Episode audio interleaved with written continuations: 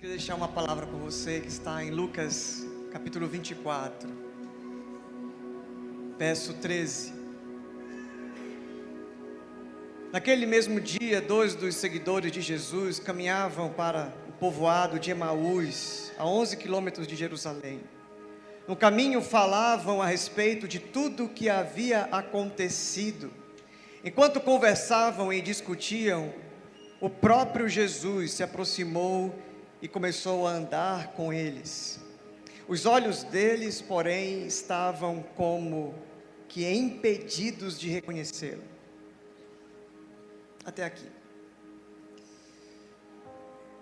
É muito significativo para mim porque Jesus havia ressuscitado e ele se revela para Maria. Maria é a primeira a ver o Mestre ressurreto. Uma mulher,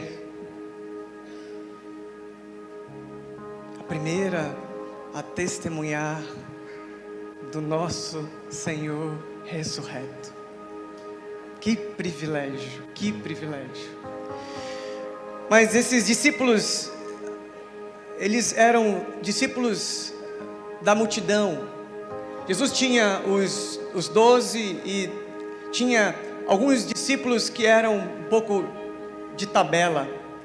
E esses dois estavam então com a notícia de que Jesus havia ressuscitado, não encontraram o seu corpo e acabou a história. Eles decidiram então voltar para Emaús e continuar a vida. De repente ele apareceu para alguém e para a gente não. Talvez Jesus não é para a gente, talvez Jesus é para quem está mais ali espiritualizado, evoluído.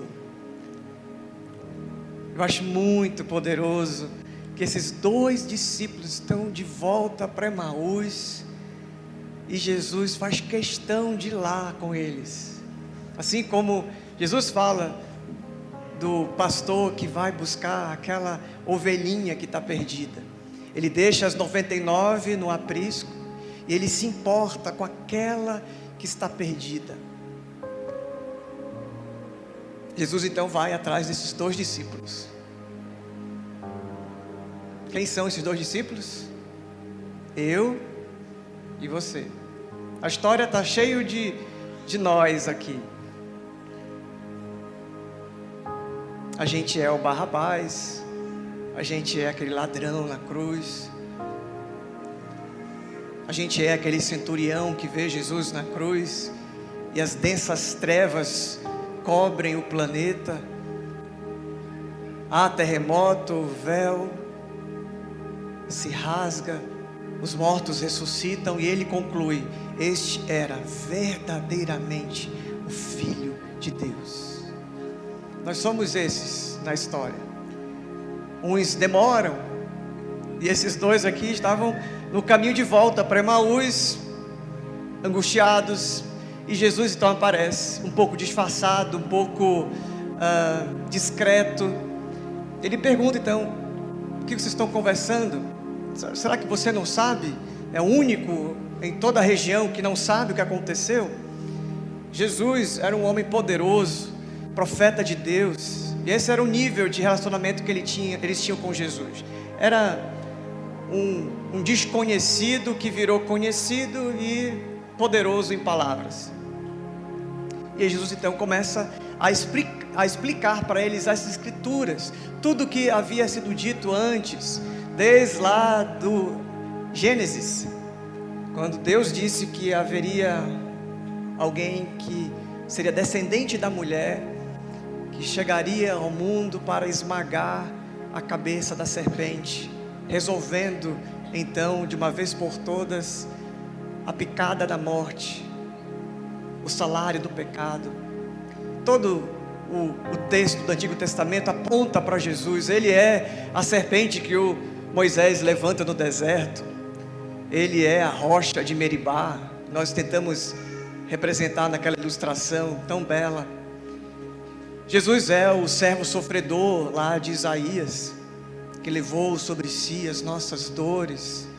O castigo que nos trouxe paz estava sobre ele, e pelas suas pisaduras fomos sarados. Jesus começou a, a relembrar para esses discípulos tudo o que havia sido dito, inclusive no texto de Marcos, do Evangelho de Jesus, segundo escreveu São Marcos, ele fala, capítulo 12, capítulo 13, capítulo 14, Jesus dizendo o tempo todo que seria morto, mas que ele ia ressuscitar.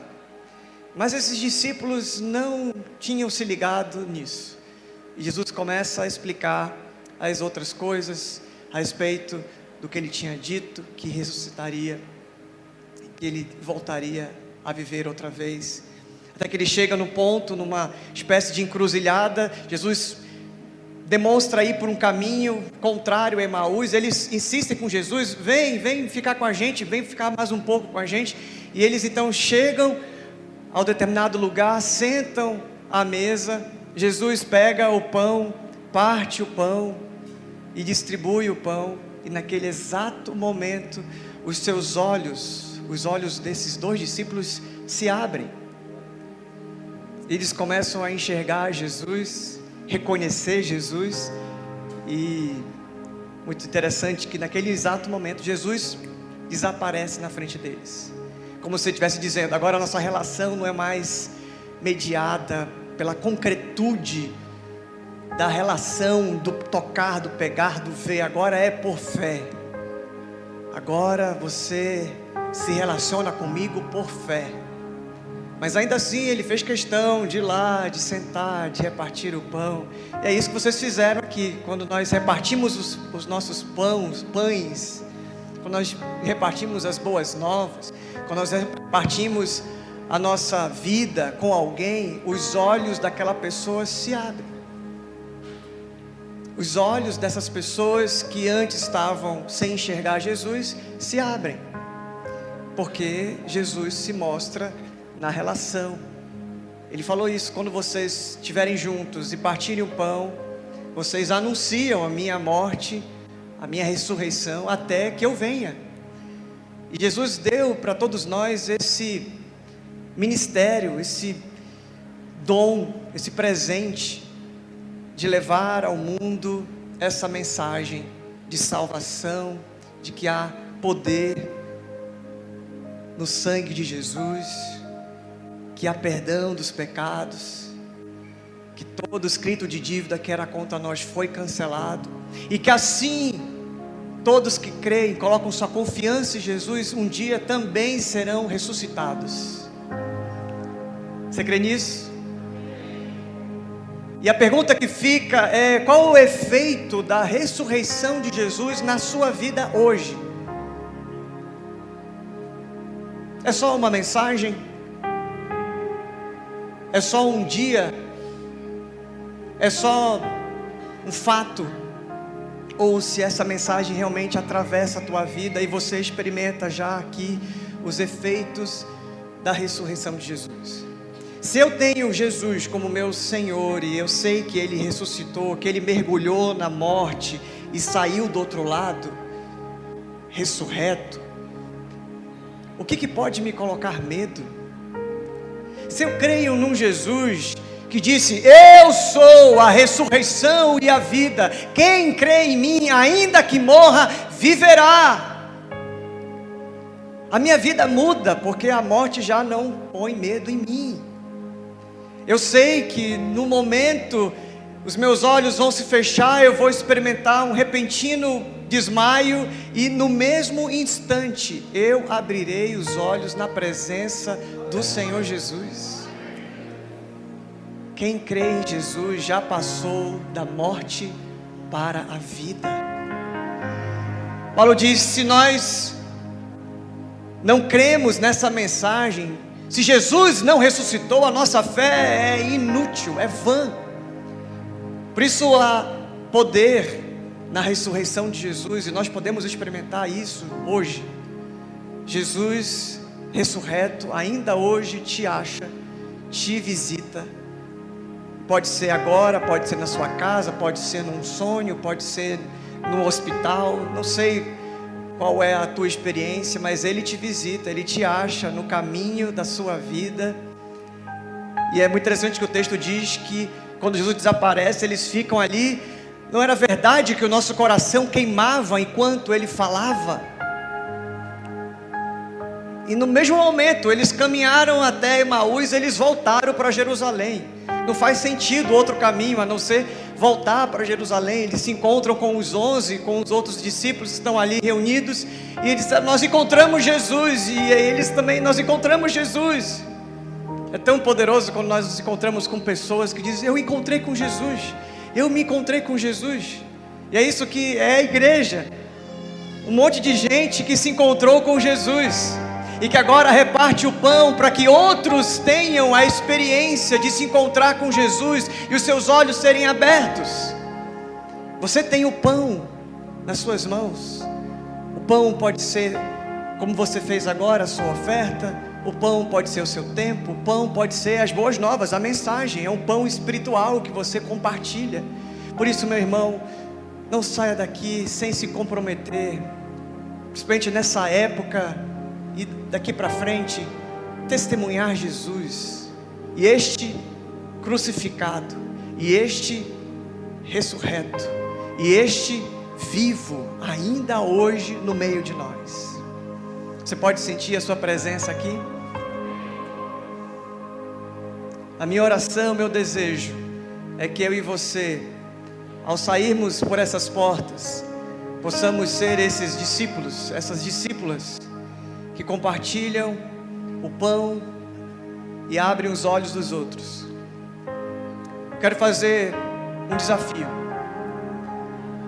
Se você está aqui e nunca ouviu essa mensagem pela primeira vez, você quer se entregar a essa vida, a vida do ressurreto, não um Deus morto, não um Deus que tem olhos, mas não vê, tem mãos, mas não apalpa, tem pés, mas não anda, tem boca, mas não fala. Não, um Deus vivo, um Deus que ainda hoje podemos sentir a Sua presença. Se você quer se entregar, faça aí a sua oração, dizendo: Senhor, eu creio. A palavra de Deus diz: se você crer no seu coração e confessar com a sua boca, você será salvo.